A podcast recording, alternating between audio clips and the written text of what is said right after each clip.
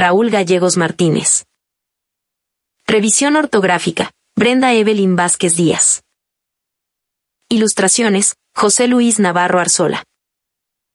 Derechos reservados 3 Grapas Guadalajara, Jalisco, México 2019. Los dos camellos. En este su contar, te podría decir que los dos camellos se dedicaban a trasladar costales de sal de un lugar a otro.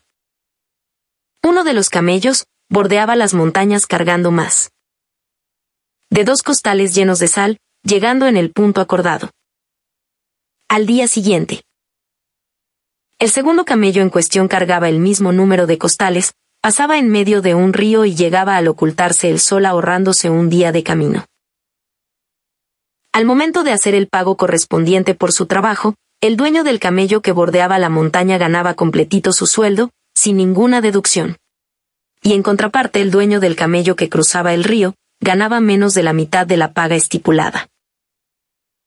La razón era que el camello que rodeaba la montaña aunque hacía más tiempo, llegaba con el cargamento completo. Mientras que el camello que cruzaba el río para hacer menos tiempo llegaba con la mitad del producto. Esto se debía a que el camello diluía la sal al entrar en contacto con el agua perdiendo la sal, inevitablemente. Beethoven decía que la música era un camino hecho con bloques de piedras. Mientras que la sinfonía era la arquitectura en la cual Dios se había inspirado para crear el mundo.